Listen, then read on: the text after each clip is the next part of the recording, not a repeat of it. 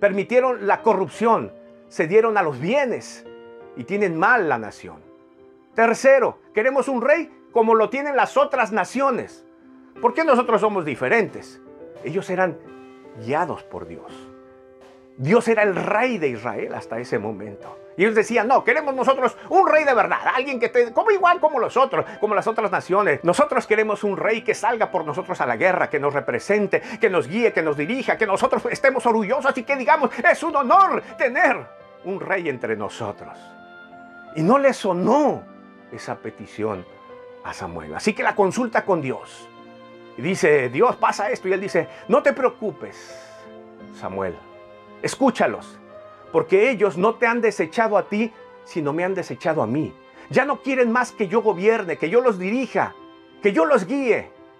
Escúchalos, Samuel, pero les dice, adviérteles que si quieren eso, que si eligen eso, que si votan por eso, habrá consecuencias. Diles lo que hará un rey entre ellos.